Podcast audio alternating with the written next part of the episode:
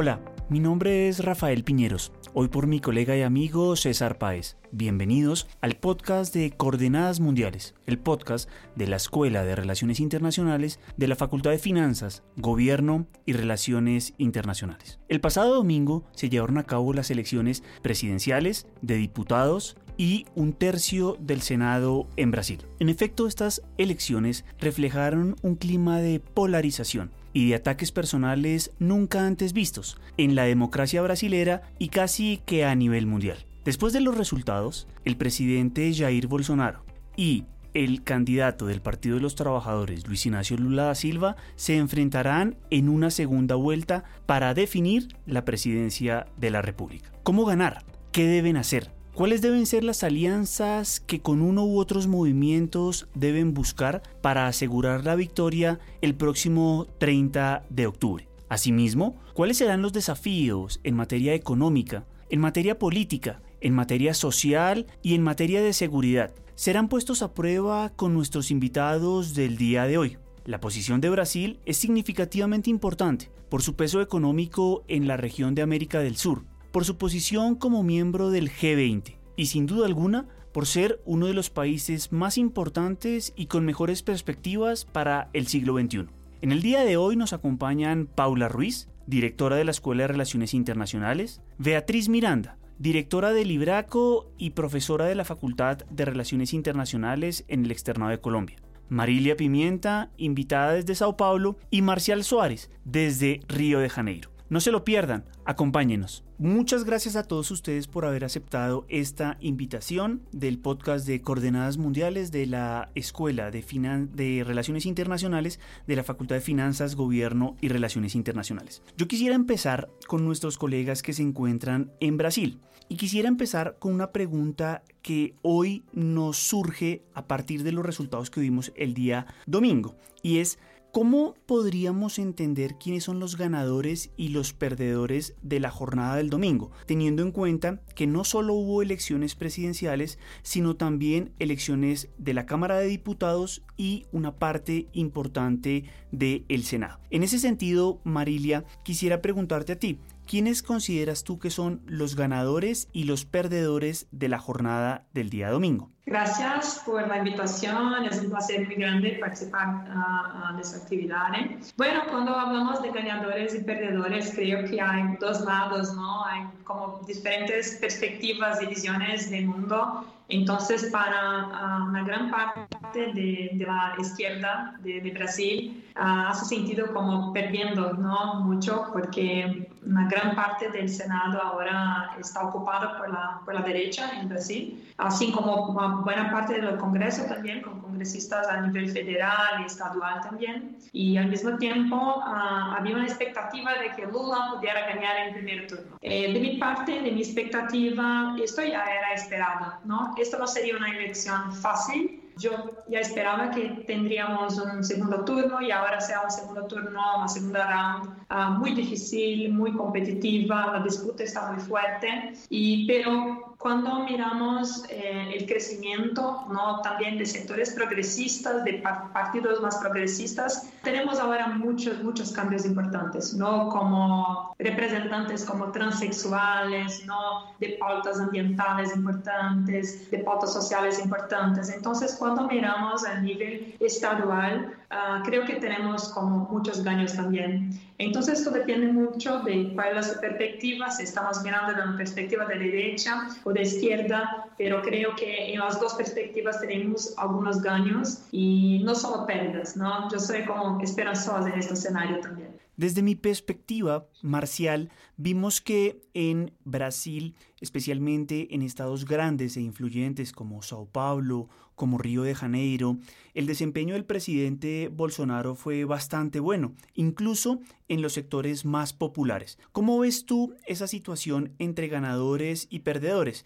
En especial porque el Congreso de Diputados y el eh, Senado tienen unas amplias mayorías que ahora son conservadoras a pesar de las ganancias que mencionaba Marilia que son significativamente importantes. ¿Cómo lo ves desde esa perspectiva? Bueno, Rafael, ante todo, muchísimas, gracias por la invitación a estar con ustedes y cambiar ideas sobre este escenario un tanto sombrío, capaz se puede decir esto, sobre Brasil en este momento. Ah, la pregunta que me haces es interesantísima porque me permite que exploremos algunos aspectos del perfil eh, político que se ha planteado en Brasil hoy en día y de lo que se espera en el futuro. Tal vez eh, sería interesante pensar un poquito atrás, o sea, un paso atrás, y imaginar que este proceso que vivimos hoy no se resume a Bolsonaro, pero sí a un proyecto político que se podría llamar el bolsonarismo, o sea, que tiene una matriz reaccionaria de derecha, extremo derecha, eh, antiprogresista, ah, militarista,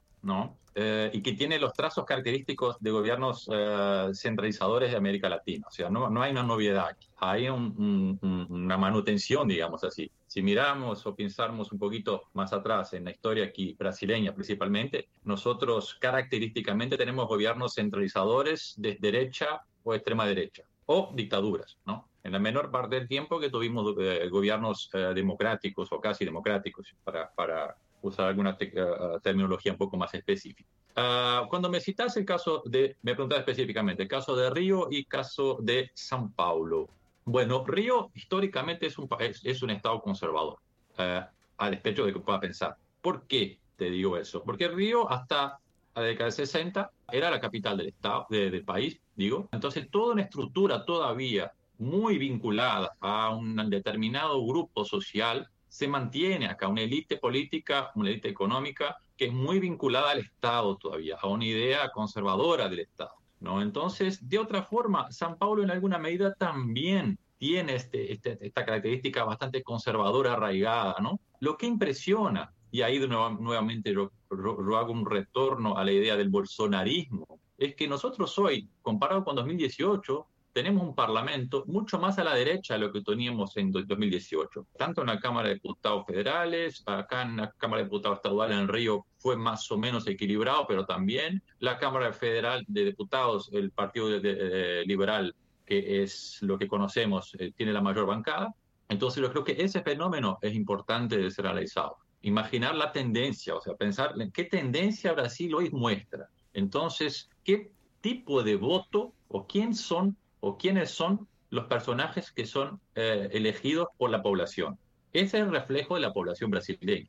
Entonces, estamos pensando en una población brasileña que mayoritariamente elige candidatos de derecha o extrema derecha. Y esto es más preocupante, yo creo, que lo pensar de lo que pensar apenas en Bolsonaro. Y sí, de nuevo yo creo que nuestro problema es el bolsonarismo, entender lo que es el bolsonarismo y su composición, que es política, es religiosa, extremadamente vinculada a los movimientos neopentecostales. Entonces, esta composición me parece muy interesante para, para que podamos imaginar a qué caminos seguimos acá. Muchas gracias. Paula, quisiera continuar contigo y preguntarte justamente cómo ves tú, tal vez desde una perspectiva un poco independiente a la de nuestros colegas y amigos del día de hoy, quiénes son o cómo podríamos caracterizar esa masa de ganadores, si los hay, y de perdedores también, si los hay respecto a las elecciones del domingo. Bueno, pues muchas gracias por la invitación y primero pues les pido excusas por mi ruido ambiente, pero bueno, espero no vaya a interferir con, con la presentación. Bueno, lo primero pues eh, quiero eh, obviamente obviamente pues dar una opinión que es eh, distinta o vista desde el punto de vista eh, al de mis colegas. Es decir, es como una mirada desde Colombia de cómo observo eh, la situación. Y lo primero es pues que, que si nos damos cuenta de los resultados, pues un 50-50 pues nos diría que en, ambos bandos hay ganadores y perdedores. Este péndulo político en el que estamos, pues hay, un equipo o en este momento hay una campaña que se siente eh, confiada, que es la de Bolsonaro. Evidentemente los resultados le dejaron un margen de tranquilidad y de confianza eh, distinto a lo que estaban mostrando las encuestas que, daban pues una diferencia importante. Eh, y en este caso, pues a pesar de que Lula sí tuvo los resultados que estaban esperando las encuestas y es motivo de celebración, pues también es de preocupación, porque también lo que estamos viendo es que pues había un bolsonarismo oculto de en esas encuestas que no necesariamente eh, había dado a conocer su voto eh, de manera tan evidente y por lo tanto eh, puede ser también el resultado de la violencia que se había visto en los últimos días frente a, tu posición, a la posición política que tomara el uno y el otro. Entonces, pues, pues yo la verdad no, no lo quisiera poner en términos de ganadores y de perdedores porque siento que, o lo que nosotros observamos desde acá, es que han sido campañas de la nostalgia, de la nostalgia del pasado, de un llamado a volver a ser lo que fuimos en algún momento y no estamos viendo, o yo por lo menos desde acá, no entiendo muy bien cuáles son las propuestas a futuro. Están pensando en el Brasil del pasado Lula en lo que fueron sus ocho periodos, Bolsonaro en defender lo que han sido sus cuatro años y su trayectoria, entre comillas, como militar y su vida eh, como líder familiar y un político destacado, pero tampoco vemos pues unas campañas eh, o unas propuestas que realmente reflejen lo que en ese momento la gente necesita y evidentemente han sabido jugar pues con los sentimientos de miedo, con los sentimientos de incertidumbre, con los sentimientos de, bueno, qué es lo que va a pasar eh, hacia futuro con, con Brasil. Entonces yo dejaría de momento por ahí. Perfecto, Paula, muchas gracias. Voy contigo, Beatriz, porque a veces a la distancia se sufre más. A la distancia uno siente que su país, en especial eh, este que todos queremos que es Brasil, pues uno ve los resultados y dice, no sé tú cómo lo ves. Ah, hablábamos la semana anterior a las elecciones y tú me decías, no, hay confianza, hay eh, una posibilidad de cambio, de transformación de las dinámicas, pero al final el resultado, como lo han venido señalando tanto Marcial, Marilia y Paula, pues refleja tendencias que, que ya venían ¿Cómo lo ves tú? ¿Sorprendió realmente el desempeño de Bolsonaro? podríamos decir que lo hizo relativamente bien, que convenció a una masa amplia de sus compartidarios. Lula lo hizo mal. ¿Cómo ves ese juego entre una campaña y la otra? Muchísimas gracias por la invitación. Es un placer estar acá con Marcial, con Marina y con Paula y contigo. Yo creo que es un momento de transición, es un momento de reacomodación muy complejo en Brasil. É, eu nunca pensei que Lula ia ganhar la primeira volta, como as encuestas señalavam. Eu sempre creí que esse era um cenário demasiadamente optimista para, lo, para todo o que estávamos vivenciando. Pero eu les confesso que me surpreendeu ver a Bolsonaro com mais votos que em 2018, porque não podemos olvidar que Bolsonaro é o presidente do COVID-19 más de 600 mil personas muertas en Brasil durante la pandemia. Es, sin sombra de duda, el presidente estigmatizado por su actuación con relación a la Amazonía. Entonces, me preocupa es la relación de los brasileños con su propio contexto doméstico. En las elecciones pasadas, yo decía que me sorprendía mucho cuando Bolsonaro vence, porque me dava a impressão que todo brasileiro traz em sua essência um capitão Bolsonaro. Porque se nós outros vamos a pensar el bolsonarismo, como dizia Marcial, e vamos analisar historicamente todo todo o que ha passado em Brasil, Brasil é um país hierárquico, é um país em sua essência conservador. Os anos do PT foram um lapso histórico, em onde Lula teve que fazer muitos arreglos e muitas alianças para chegar ao poder. Pero eu creio, Rafa, eu sou um pouquinho menos optimista que meus companheiros. Eu creio que o grande ganador de domingo foi Bolsonaro.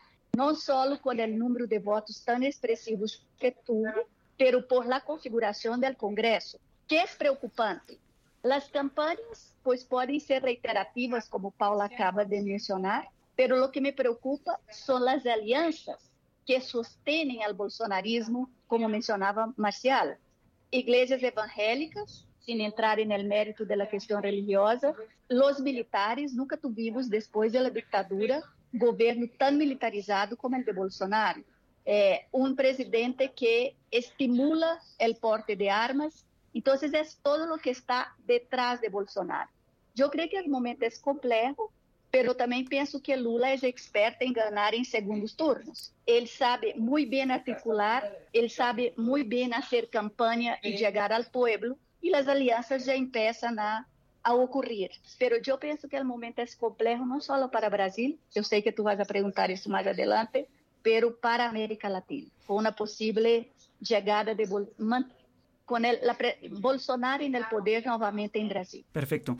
Muchas gracias por esa ilustración para cerrar este primer segmento y me devuelvo para preguntarle a Paula. Paula, ¿tú qué crees que debería hacer Bolsonaro para ganar en segunda vuelta? Si bien la diferencia es de poco más de cuatro eh, puntos porcentuales, ¿cómo superar y alcanzar el 50 más 1 necesario para llegar al, al, Palacio de Plan Alto? Bueno, pues yo creo que desde el lunes él ya empezó a hacer estrategias para ganar en esa segunda vuelta. El primer anuncio que hizo de que iba a empezar y que iba a acelerar el pago de los paquetes del programa mm. Auxilio Brasil, pues es una muestra de que quiere ganarse a esa población que, que no ganó en las regiones más pobres del Brasil, en las cuales sí ganó eh, Lula. Eh, por otro lado, yo sí siento que el discurso no se va a tranquilizar, es decir, vamos a seguir viendo la misma línea discursiva radical, fuerte, de vamos a acabar con la corrupción y vamos a hacer respetar a la familia, porque lo que sí está demostrando Bolsonaro es que evidentemente Brasil está absolutamente dividida, no solamente en cuestiones políticas, sino también en cuestiones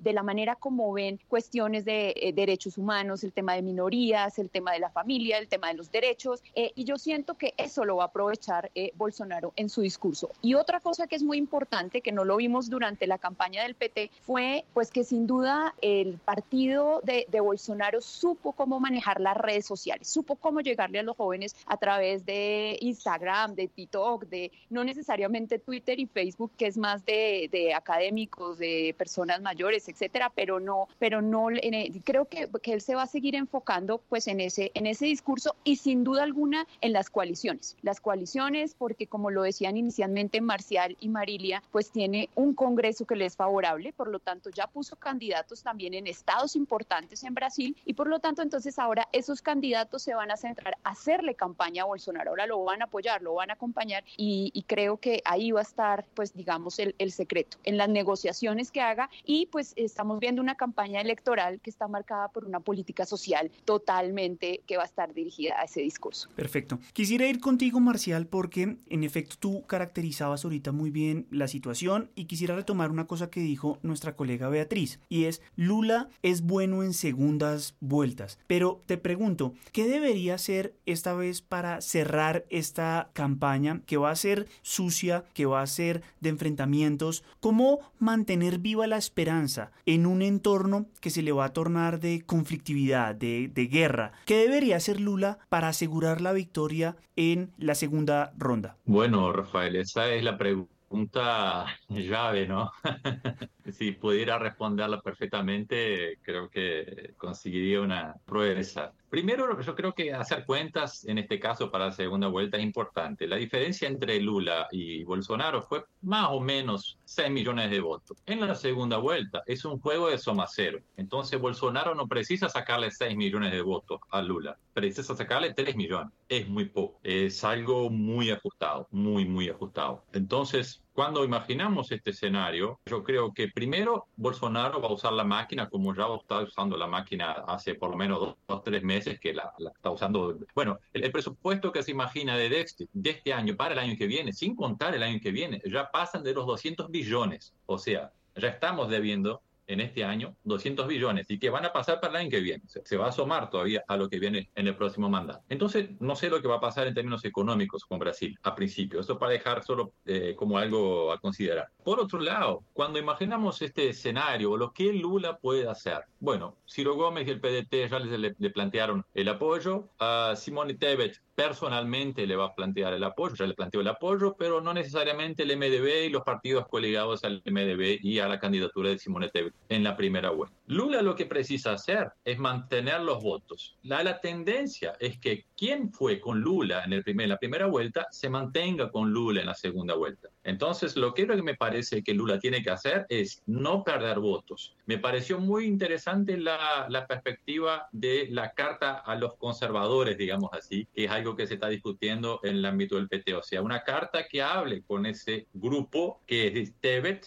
¿no? principalmente de Simone Tebet, eh, para traer algo. Yo imagino, imagino, o sea, muy, muy por alto, que de los votantes de Ciro Gómez, nosotros vamos a tener ahí algo entre un 50, 60, 60%, 60, 40, digamos así, 60 va para, para Lula y 40 tal vez se vaya para Bolsonaro. Estoy exagerando tal vez un poquito. Y de Tebet yo creo que es el contrario, yo creo que un 40% de Tebet se va para Lula y un 60% se va para Bolsonaro, porque hay esto mucho, muy caracterizado en estas elecciones, que fue eh, la idea ese del votante envergüenzado, o sea, constrangido, que no quería hablar exactamente cuál era el voto de él. Y yo creo que eso también refleja, eh, en alguna medida trajo un reflejo muy grande en las pesquisas, porque las pesquisas no erraron, como ellos dicen, tanto dicen, erraron en el caso de Bolsonaro, subestimaron la perspectiva de Bolsonaro, pero no erraron a Lula. A Lula lo acertaron, o sea, quedó en la margen de error. Yo eh, concuerdo con la, profesora cuando dice que fuimos optimistas o había un optimismo muy grande sobre la primera vuelta que Lula podría ganar. No, no, no, exacto, fuimos optimistas. Eh, eso era un, era, un, era un escenario muy imaginado de que todo daría cierto y todo confluiría en una dirección, pero era el límite de que todo podría seguir en esa dirección de Lula vencedor en la primera vuelta. Lo correcto era entre 48, 46, 45, entre 45 y 48. Yo creo que sí, el caso es el bolsonarismo. Ese bolsonarismo me parece que es algo interesante, porque es algo que se articula, como bien hablaste, en las redes sociales, se articula de forma casi subterránea y es muy difícil de entenderlo o por lo, o si no entenderlo, pero verlo con clareza, ¿no? Y yo creo que esto eh, es un reflejo de lo que pudimos ver en, en las encuestas, o sea, de la distancia que le daban a 37, 38, a Bolsonaro y terminó con 43. Perfecto. Entonces, en ese sentido, ¿no? Me parece importante. Quisiera ir contigo, Marilia, después de haber analizado con nuestros colegas eh, los escenarios, cuáles son los posibles caminos que tienen hacia una victoria, qué deberían y qué no deberían hacer, concentrarnos en un elemento que es fundamental y son las propuestas. A la distancia vimos, tal vez como no se había visto antes en Brasil, pero también reflejando una tendencia global y es muchos ataques personales, muchos ataques hacia la persona, hacia la figura, en especial del lado de Bolsonaro hacia Luis Ignacio Lula da Silva. Corrupto, ladrón, eh, muchas ofensas que eh, nublaron, que no permitieron observar con claridad cuáles eran las propuestas. Y yo te quisiera preguntar a ti, eh, en términos de, propuestas, que es lo que en últimas le interesa a todas las personas, ¿cierto? ¿Qué va a ser en materia de empleo? ¿Qué propone en materia de economía? ¿Qué propone en materia de salud? Un país que se vio significativamente afectado. ¿Qué propone en política exterior? ¿Cómo podríamos caracterizar esas grandes líneas de acción de lo que propone hoy Luis Ignacio Lula da Silva. Creo que eso es una tendencia, ¿no? De como personificación de la figura política y una discusión más a nivel personal do que a nivel político y de discusión del plan de gobierno más amplio, ¿no? Eh, de hecho, nos unimos a una discusión amplia y profunda de los planes de gobierno Entonces, lo que tenemos ahora, y creo que profesora Paula ha dicho muy bien, son como uh, memorias del pasado, ¿no? Como Lula en, todos sus, sus, discursos, no, porque en mi gobierno hicimos todo un daño con la universidad pública, hicimos daños con la, la hambre, hicimos daños con uh, desarrollo, con infraestructura y todo más, pero se habla poco de futuro, ¿no? Se habla poco de que, bueno, entonces, en práctica, ¿qué va a hacer? ¿no? ¿Cuáles son los planos? ¿Cuáles son los, los, los caminos ¿no? que tenemos que, que, construir ahora? Cuando miramos ¿no? la, la, la, política ideológica y los caminos de, de los dos, dos, dos grupos, Creo que la privatización es una tendencia para el gobierno Bolsonaro, ¿no? el proceso de privatización aunque ahora hubo como una, una, una, gobernanza muy fuerte en Petrobras, en los precios de, de, gasolina, lo que fue como un cambio en este proceso. Uh, por otro lado, por otra parte, Lula con un discurso muy fuerte de fortalecimiento de la industria, ¿no? porque Brasil ha perdido mucho, increíblemente, su fuerza industrial en los últimos 10 años. Uh, nosotros tuvimos pérdidas muy grandes con grandes industrias automovilísticas, incluso dejando a Brasil, yendo a México, a otros países esto es una pérdida muy grande. Um, Bolsonaro con una política muy fuerte con la expansión agrícola, ¿no? con las fronteras pioneras agrícolas, sobre todo de plantación de soya y todo más. Uh, creo que los, los, puntos más sensibles son la reforma tributaria, ¿no? la reforma trabalhista, la reforma administrativa, que Bolsonaro incluso está haciendo, ¿no? la reforma administrativa. Uh, Lula ya con, después de, de, este primer duro, después de domingo, ya como ha disminuido un poco la intensidad del, discurso en toda la reforma uh, trabalhista, ¿no? Para también uh, iniciar un proceso de diálogo con todos estos sectores. Y, pero creo que la reforma tributaria será un gran tema, ¿no? Pero cuando miramos el gobierno Lula, hay políticas importantes en términos de acceso a la universidad pública, la expansión de, de, de, la educación, a la expansión de nuestro sistema público de salud, sistema único de salud, el SUS. Uh, y uh, proyectos muy ambiciosos en términos de política uh, económica que pasan por no solo como proyectos, proyectos asistencialistas, pero también proyectos de desarrollo, proyectos de educación continuada para la industria, proyectos también de desarrollo de, de, la, de pequeño, pequeño campesinato, ¿no? que es muy importante en el nordeste del país. Los procesos que vienen, vinieron con la transposición de, de, del río San Francisco, río San Francisco en el nordeste del país también fue muy importante. Entonces creo que hay un pasado para memorar ¿no? y, y tenemos esta proyección para un futuro, uh, pero es una pérdida, ¿no? es una pérdida pública que no teníamos espacio uh, para hablar respecto de, de, los proyectos. ¿no? No, no, no, no hubo una discusión muy amplia o profunda en términos de los proyectos, pero estos ataques, esta agresividad, y creo que ahora ya venimos en estos dos días un aumento de la agresividad de, del discurso, ¿no? Y sobre todo sobre los temas morales, la presencia de la masonería, la cuestión del aborto, en fin, son, son todas cuestiones centrales ahora en Brasil. Esto es increíble. Beatriz, quisiera continuar contigo en ese tema de la siguiente manera. Eh, evidentemente los conocemos a ambos. A Lula, después de ocho después de ocho años de un gobierno del PT exitoso y exitoso también porque el entorno se lo permitía. América Latina crecía, había un boom en las materias primas, en la industria y justamente 20 años después Lula vuelve a presentarse en un entorno completamente distinto. Y a Bolsonaro, pues ya lo sabemos, es un, es un presidente eh, negacionista del cambio climático, es un presidente que quiere ampliar la frontera eh, agrícola como lo mencionaba Marilia. ¿Cómo está hoy el entorno de Brasil, tanto a nivel nacional, es decir, a nivel interno, como regional? Vemos que nuestra región no necesariamente pasa por un buen momento, las dificultades geopolíticas globales impactan lo que pueden y lo que no pueden hacer los países y también a nivel eh, latinoamericano tal vez no sea un buen momento para desarrollar muchos de los programas que quisiera. ¿Cómo ves ese entorno regional de Brasil en América Latina y Brasil en el mundo? 20 años después de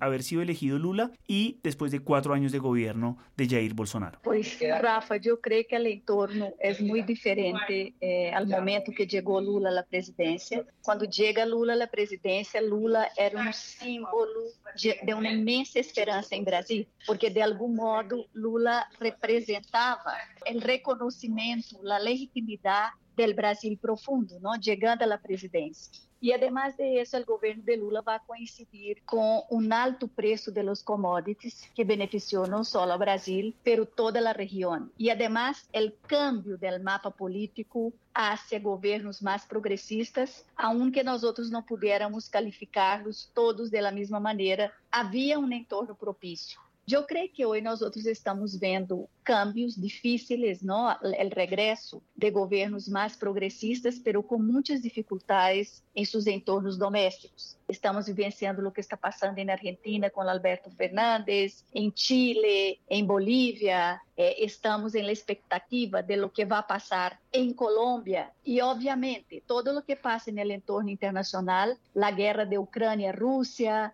a dificuldade do mundo de rehacerse ou de recuperar-se econômicamente, como alguns analistas esperavam. Todo isso é um obstáculo. Mas há uma coisa que eu creio que é muito positiva, Rafa. Eu creio que há que mirar a realidade como é. E eu creio que o segmento de Bolsonaro é, é um segmento que lo sostene, que estamos vendo cada vez mais fortalecido, pero é um projeto del Brasil desejado e é o projeto de um Brasil desejado por uma élite que muitas vezes perde de vista a realidade do país. E eu creio que nós outros não podemos olvidar que Lula é um dos políticos mais populares do mundo. Ou seja, eu quisera, esperaria que Lula atualizara seu discurso e seu programa de acordo ao Brasil de 2022 porque eu creio que as demandas são outras. Mas eu creio que Lula é capaz de jalonar é, um diálogo muito interessante na América Latina, talvez hasta com uma certa competência positiva com Petro, em determinados temas, pero eu creio que vai fazer o que sabe fazer muito bem, que é construir puentes. E mira que Lula, apesar de haver passado por esse histórico tão complicado, prisão, denúncia, todo o que nós outros vimos, Lula sigue sendo respeitado em muitas partes do mundo. E eu creio que nesse momento necessitamos pessoas que possam tender novamente esses puentes. E no caso de Brasil, me parece que há uma coisa que é muito importante. Eu lo veo não como a pessoa que vai salvar Brasil, porque ninguém lo vai fazer, mas eu vejo como a pessoa que é capaz de pacificar Brasil, porque nunca se ha visto um, um, Brasil tão polarizado entre esses dois projetos. Talvez, não sei se meus companheiros desde Brasil compartem o que vivenciamos em 1964 e que nos conllevou a lo que vivenciamos, o golpe militar. Pero eu creio que pode eh, hacer, pode dar uma voz importante à América Latina e poner a Brasil novamente, apesar de los grandes obstáculos domésticos que vai encontrar, como um jogador global importante, retomando, por exemplo, o diálogo com os BRICS e retomando a política exterior de Brasil, que acá todos sabem, é uma política exterior com va variáveis de política exterior de Estado e desde el trabajo que hacemos en el exterior, lo que más esperamos es que realmente le resgate los principios consagrados en la política exterior de Brasil y salgamos de ese momento en que la política exterior fue bastante disminuida, así como el arte, como la cultura, la educación, Entonces, eso es lo que, lo que esperamos. Perfecto. Quisiera ir contigo, Marcial, para cerrar este capítulo y luego que cada uno tenga la posibilidad de hacer una conclusión de cierre. Marcial, independientemente de que sea el presidente Jair Bolsonaro reelegido o Luis Ignacio Lula da Silva por tercera vez, si se quiere, ¿cómo crees que se desarrollaría esa relación entre el poder ejecutivo y el poder legislativo? Teniendo en cuenta que eh, las leyes le otorgan usualmente al presidente de Brasil una gran capacidad de maniobra, pero el Congreso también se ha venido fortaleciendo en los últimos años en materia de control de las políticas públicas. ¿Cómo ves tú esa convivencia entre el Ejecutivo y el legislativo de cara a los próximos cuatro años y con base a las reformas que siempre se necesitan al interior del Estado? Gracias por las preguntas fáciles, Rafael. Son todas bastante de fondo, ¿no? El futuro, ¿no? El futuro para el próximo gobernante. Yo me acuerdo en la época del, cuando se empieza la cuestión del mensalón en Brasil, Roberto Jefferson en la época decía algo muy interesante, que nada es más confiable lo que un corrupto, porque el corrupto siempre es corrupto. Entonces, tiene un precio y vos lo compras y lo le pagas y va a ser, va bien. Ya un, tipo honesto, él puede ser corrupto y puede ser honesto. Entonces, hay una duda. ¿Por qué te digo eso? Porque hoy el escenario que tenemos en el Congreso es mayoritariamente del Partido Liberal o más todavía de la composición de aquello que en Brasil se llama del central que es algo que empieza en los años 90 con pequeños partidos políticos y se viene eh, creciendo hasta llegar hoy, que es, lo que domina el Parlamento brasileño, son estos varios partidos y que van consiguiendo cada vez más dinero y van dominando más, cada vez más la estructura burocrática central en Brasilia y por su vez van manejando ¿no? todas las estructuras y todas las, las, políticas públicas, incluso del orzamento, que hoy el, quien, quien define la, la, la, destinación del orzamento es el legislativo y no más el ejecutivo. Entonces, el, el ejecutivo se, se acomodó y se achicó mucho en este, en este momento en Brasil, a partir de, diría, de Temer y de Bolsonaro. ¿Por qué? Porque tenían una fragilidad institucional muy grande en el sentido de voto, en el sentido de participación popular, porque la elección primera del Bolsonaro tenemos que considerar que fue una elección mediática, o sea, él se elige a partir de la, idea, de la idea de un antipetismo y no propiamente a partir de una idea consolidada de un proyecto político. Es más, era más sobre algo que no esto, no aquello, no aquel otro, y mucho menos de lo que vamos a hacer algo positivo o, o una agenda positiva. Entonces, ese preámbulo que te hago es, tanto para uno cuanto para otro, la negociación será la misma, hay que pagar. No hay ideología en el central, hay interés político definido, o sea, poder. Entonces, tanto para uno como Bolsonaro, que eligió a principio de no traer, no, traerlos para adentro del gobierno, digamos, en el sentido de darles ministerios, etcétera, etcétera, pero les dejó el Congreso y les dejó el orzamento. O sea, es lo que ellos quieren. En los gobiernos anteriores, cuando la, estructura funcionaba diferente, para tener recursos tenía que tener ministerio. Hoy no, no precisas tener ministerio para tener recursos, porque los recursos ahora que están en la mano del Congreso. Entonces vos podés crear los ministerios que quieras con la gente que quieras, porque hay, hay plata, hay plata sin duda, pero no tanto cuanto había, o no precisas tanto de un ministerio cuanto precisabas antes. Entonces, Lula lo que va a tener que hacer si gana es jugar el juego, ¿no? O sea, es jugar el juego. El juego está puesto, eso no lo va a cambiar. Entonces, ¿esto significa lo que, que va a tener que hacer un gobierno corrupto? No, tiene que hacer política. De ahí es bastante Maquiavel, ¿no? O sea, no hay moralidad en la política, ¿no? Es política. Hay que hacer lo que se tiene que hacer. Entonces, yo creo que en ese sentido es lo que tenemos que esperar. Y no podemos asustarnos con nada de lo que pueda venir a aparecer o ocurrir para un lado o para otro lado ganador.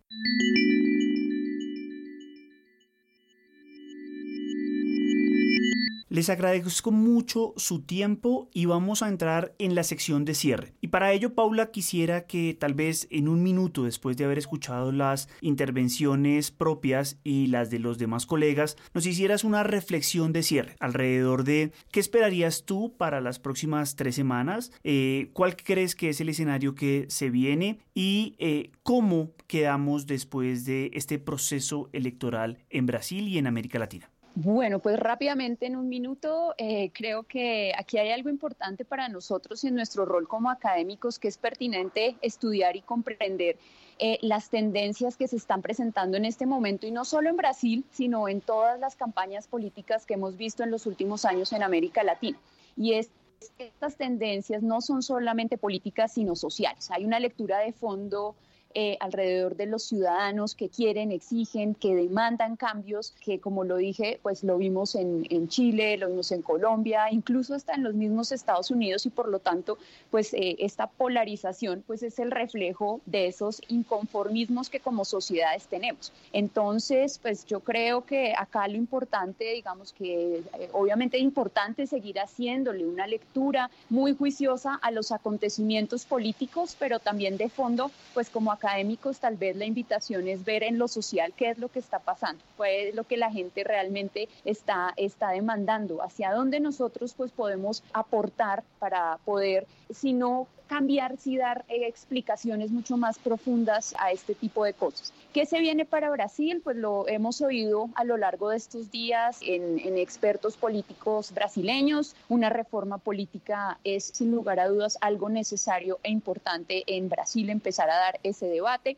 En lo personal, yo creo que hay que revisar el tema ambiental, como lo dijo Marilia, pues también el tema eh, de la agroindustria va a jugar un rol muy importante ahorita en este periodo, pues que estamos en crisis, crisis tras crisis en distintos escenarios y por lo tanto, pues ahí una reforma pues económica será supremamente importante. En lo personal, creo que el que gane no la tiene fácil. Lula, pues evidentemente nos preguntamos cómo va a gobernar con una mayoría que no le es favorable. Si gana Bolsonaro, pues cómo va a gobernar si no tiene en cuenta a sus vecinos, si no tiene en cuenta la región, si no tiene en cuenta el mundo. Eh, creo que, que eso es, va, a ser, va a estar bastante difícil para cualquiera de los dos y creo que me extendí más allá de mi minuto, pero bueno, gracias Rafael. No, gracias Paula por esa intervención. Marilia, justamente quería seguir contigo y es, ¿cómo ves esas perspectivas? Un entorno relativamente violento, un entorno interno de división, de separación incluso hasta de las familias, de poco diálogo entre unos sectores y otros.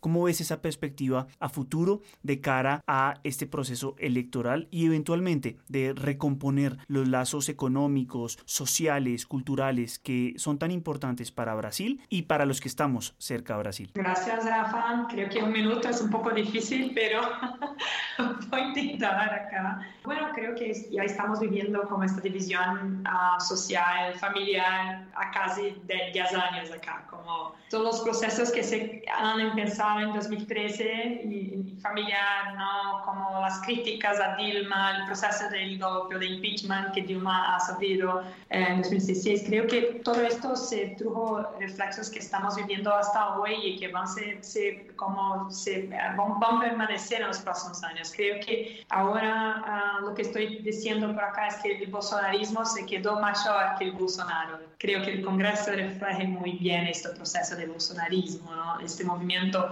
moral, conservador, ¿no? con las costumbres también, con, con esta influencia de la iglesia también, um, la iglesia pentecostal, ¿no? que es muy fuerte en los sectores más, más populares de, de la población uh, y que tiene un discurso muy fuerte uh, conservador. Creo que la presencia de la iglesia en esos sectores populares, uh, que fueron incluso sectores que fueron beneficiados por las políticas de Lula, pero con un proceso de que tal vez la educación no se profundizó en el proceso de una educación crítica, entonces tuvieron como ascenso material, ascenso económico con el moralismo de la iglesia. Entonces ahora como este proceso que se tornaron, tal vez se votaron en Lula como en otros momentos, pero ahora votan en Bolsonaro. Entonces creo que eso es más difícil de cambiar porque uh, uh, necesitamos como un proceso de reforma educacional rumbo a una educación más crítica, de cultura política, uh, de cultura de discusión crítica en torno a la democracia. Y esto es un nivel de, de maturidad social que no tenemos todavía. Uh, creo también que el fenómeno de, del avance del agronegocio, uh, sobre todo en, la, en las fronteras amazónicas, la región norte, es algo muy importante y bueno, es una guerra, ¿no? Lo que tenemos en la zona de frontera es una guerra con las comunidades indígenas, con las comunidades pesqueras, con las comunidades que viven allá y esta frontera agrícola. Y esto es un proceso que está apoyado por Bolsonaro. Entonces creo que también será muy difícil y un, y un desafío ¿no? para los próximos años también.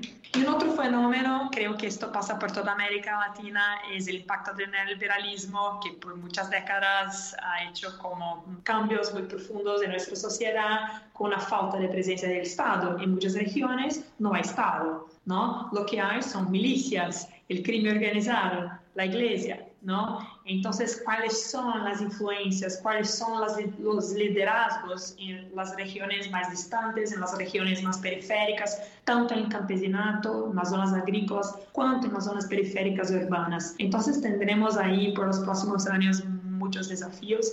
Solo me gustaría acrescentar que creo que es un fenómeno global, ¿no? El fenómeno del trumpismo en Estados Unidos creo que ya se quedó muy fuerte. Trump aún está en el debate público en Estados Unidos, ahora con Italia, tenemos Hungría, tenemos Polonia, son todos espacios de ejercicio de una extrema derecha en ascensión en Europa y creo que Brasil también refleja un poco este proceso que es un proceso, una tendencia mundial, ¿no? Perfecto. Muchas gracias, Marilia. Tienes mucha razón en que los desafíos son internos, regionales y globales y que requieren de mucha madurez para superarlos. Marcial, como te hice a lo largo del programa las preguntas más difíciles, quisiera darte carta abierta para que nos regalaras una reflexión de cierre sobre el futuro político de Brasil y de la región. Bueno, Rafael, voy a intentarlo. Yo, yo, yo acostumbro pensar siempre retrospectivamente, ¿no? Si fuéramos a imaginar, Brasil es el país el último país a declararse o constituirse como una república en América del Sur. Uh, eso en 1889. Y vamos ahí, 2022, 133 años. Tomáramos esos 133 años de una cosa llamada república, que tiene una cosa que más o menos tiene también en algunos momentos democracia, nosotros vamos a llegar al punto que vamos a pensar que una democracia más o menos plenamente desenvolvida, con un cierto grado de, de inserción a la población y de acceso a la población a educación, etcétera, compone más o menos 10% de ese tiempo. Los otros 90% de este tiempo que yo hablé, o sea, estos 133 años, estamos viviendo en gobiernos o dictatoriales o casi autocráticos o que en alguna medida tienen una participación política uh, democrática de bajísima calidad, que capaz que no podríamos ni cualificarla en buena parte del tiempo. Eso es el, el escenario del que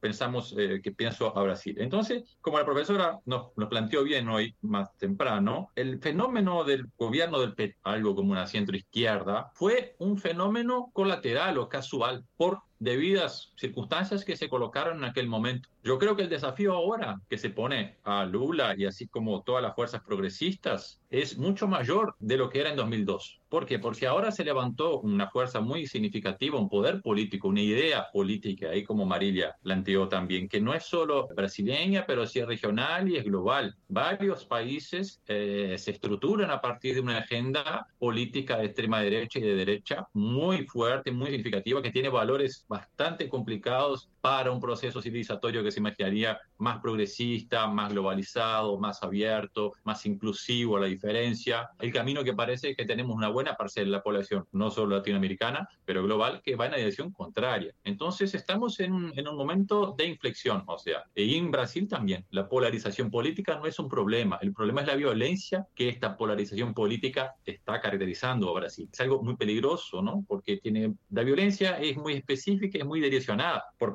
partes eh, muy claras de la población y segmentos de la población. Entonces, ¿lo que esperar de Brasil? Yo creo que tenemos que imaginar que hay alguna esperanza, ¿no? De que Brasil pueda salir adelante y pueda acompañar Latinoamérica o Sudamérica más en este movimiento más progresista y menos reaccionario. Yo creo que eso es lo que yo podría pensar imaginar. Y gracias, Rafael, por a todos por la compañía. Perfecto, Marcial. Muchas gracias por tu, por tu contribución. Muy interesante esa reflexión. Beatriz, me quedo contigo para que hagas tu reflexión de cierre. ¿Cómo ves el, futuro político de tu país a la distancia, siempre con un pie en Colombia y con el corazón y las manos en Brasil? Yo no pierdo la esperanza de que Brasil encuentre un rumbo. Yo creo que eso es la esperanza de, es la ilusión de millones de brasileños. Pero yo creo que Brasil tiene que salir del discurso y hacer muchísimas cosas en la realidad y en la práctica. ¿Por qué?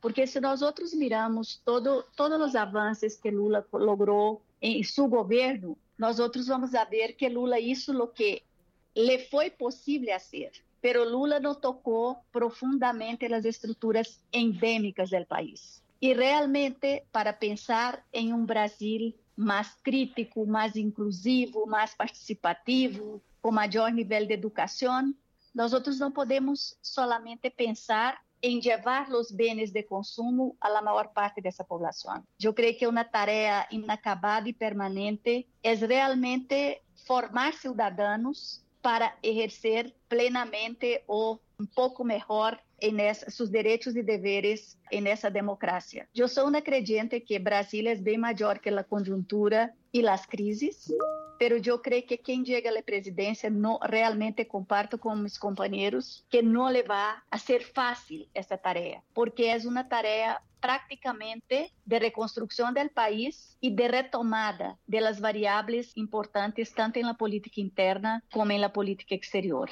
Está por verse y realmente el partido solo terminará el 30 de octubre a, la hora que se cierre la última urna electrónica. Pero quiero decir una cosa, me alenta y me alegra ver que en esa primera vuelta, a pesar de ese resultado impactante para muchos, me incluyo, las instituciones salieron fortalecidas y la urna electrónica no fue transformada en la villana que el presidente Bolsonaro intentó durante todo el tiempo. Entonces, eso sí, yo creo, Marcial, que eso dice un poco de esa madurez muy muy sufrida, ¿no? Muy difícil que ha tenido el pueblo brasileño con relación a su democracia, hasta mismo después de ese trauma histórico, como tantos en América Latina, de esa dictadura militar de 21 años. Pero lo que me entristece es ver que volvemos a las variables dictadura militar, ahora por pies propios y por voluntad expresa en las urnas. Esa es mi preocupación.